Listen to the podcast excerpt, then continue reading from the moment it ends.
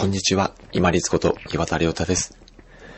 どうせしなければならないことは、淡々と黙々と集中してできるようになれたらいいですよね。そのためには、自分がめんどくさいとか、やりたくないとかっていうその嫌悪の気持ちをわざわざ持ち出して、そして自分の士気とかやる気を下げておいて、またやろうとしているこの無駄さ加減に気づくことがすごく大事です。どうせしなくちゃいけないんです。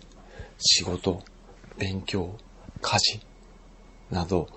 絶対自分がしなければならないって分かってるのに、わざわざ嫌悪、嫌だ、やりたくない、面倒っていう嫌悪の気持ちを作り出して、自分の意欲とかやる気、士気をわざわざさらに下げるって、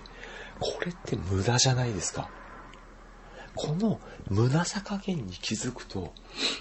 絶対やらなければいけないことを目の前にしたときに、嫌な感情を引き出す前にもうすぐにやろう、片付けようとする体が前傾する姿勢が出てきます。ですので、自分がやりたくない、面倒だっていう嫌悪の感情をわざわざ作り出して、そして自分の体を引きずり出して、引きずるようにして、やろうとしてるこの無駄さ加減に気づきましょう。この無駄に気づくと、目の前にやることが出てきたら、嫌だ、嫌悪、めんどくさいを引き出さずに、もうその時間、間を置かずにすぐにやろうとできます。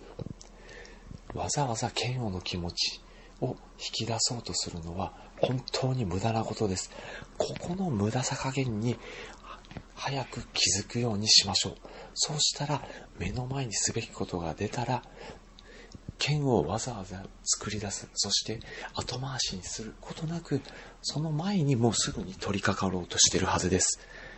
ぜひお試しください。本日もご清聴いただきましてありがとうございました。